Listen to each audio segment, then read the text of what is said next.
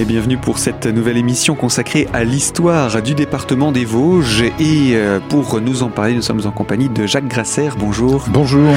Vous êtes euh, historien agrégé d'histoire, euh, professeur agrégé d'histoire, pardon, pour parler donc depuis quelques émissions déjà de l'histoire des Vosges à travers la France, à travers l'Europe, puisqu'il y a beaucoup de mouvements qui se sont passés. Et donc c'est surtout l'histoire d'Épinal. Hein. Et, et, on hein en arrive à l'histoire d'Épinal également en faisant un petit focus particulier sur notre euh, capitale des Vosges. Euh, pour euh, en revenir où nous en étions, nous avons passé à l'histoire de la Révolution. Nous sommes arrivés en 1815 où une invasion est venue, entre guillemets, prendre les rênes du pouvoir en France. Invasion et donc période de guerre assez conséquente qui va petit à petit toucher à sa fin? Oui, alors bah, les choses s'arrêtent à partir du mois de juin 1815, quand à la bataille de Waterloo, l'empereur Napoléon Ier est définitivement euh, battu euh, et donc euh, expédié en exil, cette fois définitif, à l'île de Sainte-Hélène, dans l'Atlantique Sud.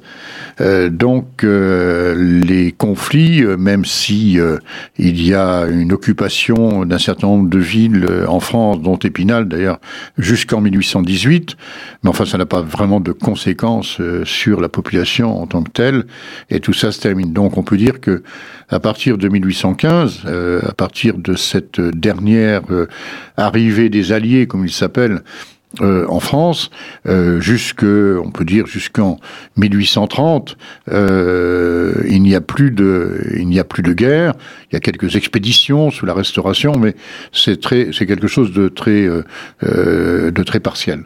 il faudra attendre finalement pour que l'armée française réapparaisse sur des terrains de guerre, l'annexion progressive de l'Algérie. Euh, sous la monarchie de Juillet, donc à partir de 1830, pour qu'il y ait à nouveau euh, une armée euh, en activité, en activité guerrière.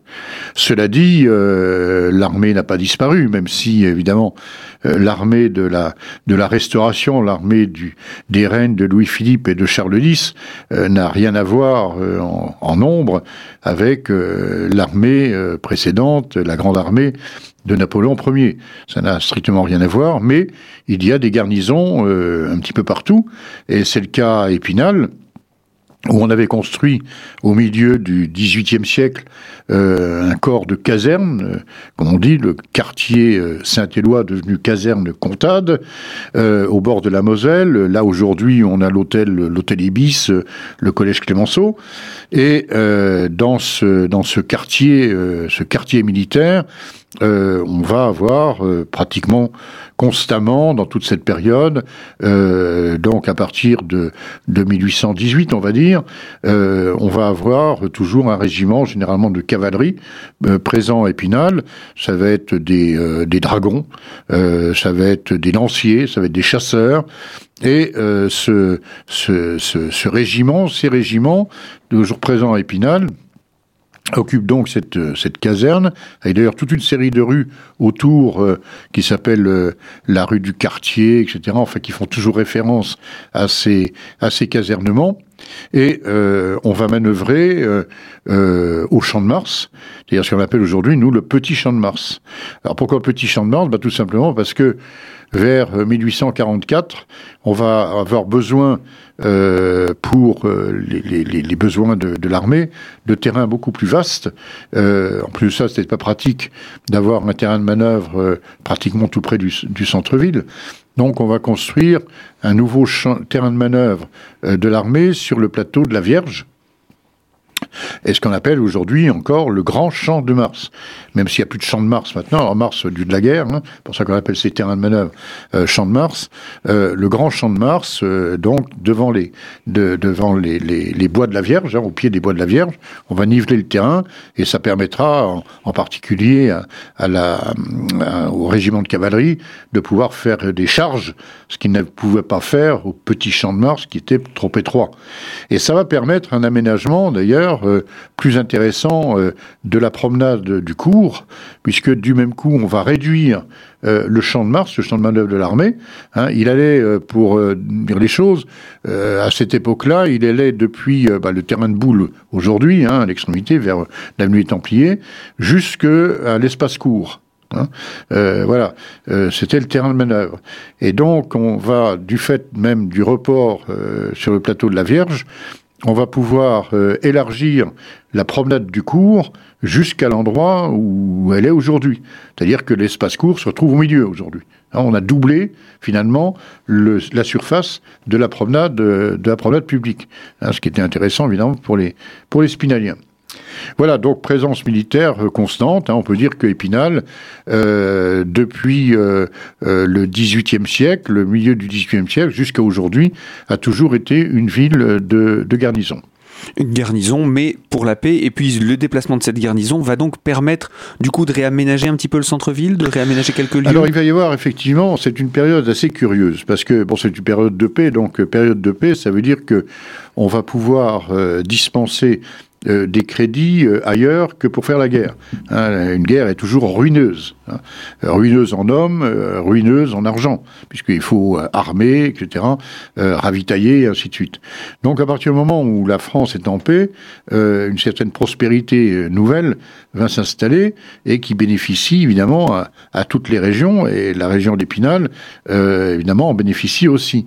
Parce que ce qui est très curieux, c'est que d'une part, l'économie, on y reviendra peut-être, euh, l'économie de la ville devient une économie plutôt régionale, euh, plutôt euh, qu'elle ne l'était internationale auparavant, puisque finalement c'est le début de la, de, la, de la révolution industrielle. Donc l'artisanat tel qu'on le connaissait à Épinal est plus ou moins secondarisé, on va dire. Hein. en revanche, on s'aperçoit que on a beaucoup de bâtiments publics qui vont voir le jour dans une ville qui pourtant a une population relativement stable hein, tout le long euh, du, euh, euh, du, du, du, 19e, enfin du moins jusqu'à la Troisième République, c'est environ entre 8000 et 9000 habitants, Épinal. Donc c'est finalement 2000 habitants de plus qu'avant les guerres du XVIIe siècle. Hein. C'est pas, c'est pas terrible.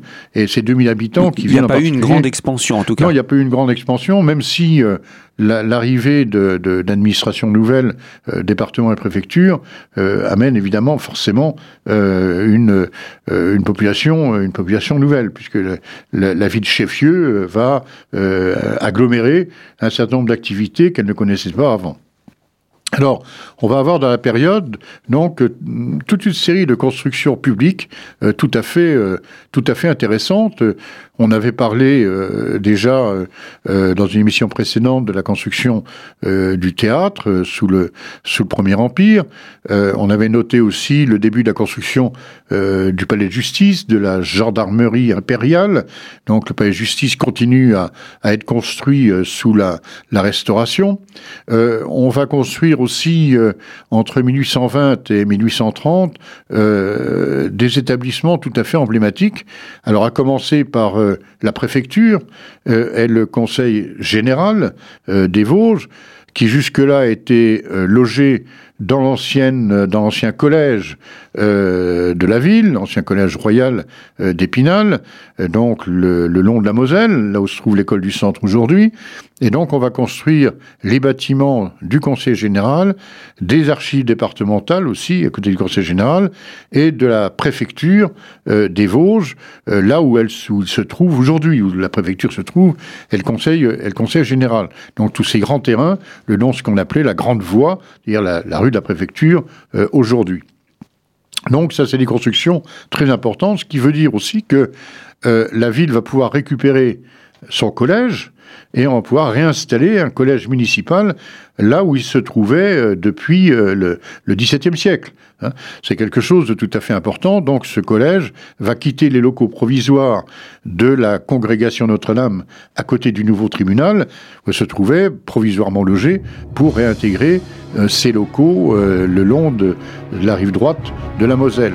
Et eh bien voilà pour cette euh, présentation de ces bâtiments. Et justement, je vous propose qu'on puisse parler également d'éducation. Jacques Grasser, pour cela, je vous propose qu'on puisse se retrouver dans notre prochaine émission consacrée toujours à l'histoire des Vosges et à l'histoire d'Épinal. À très bientôt.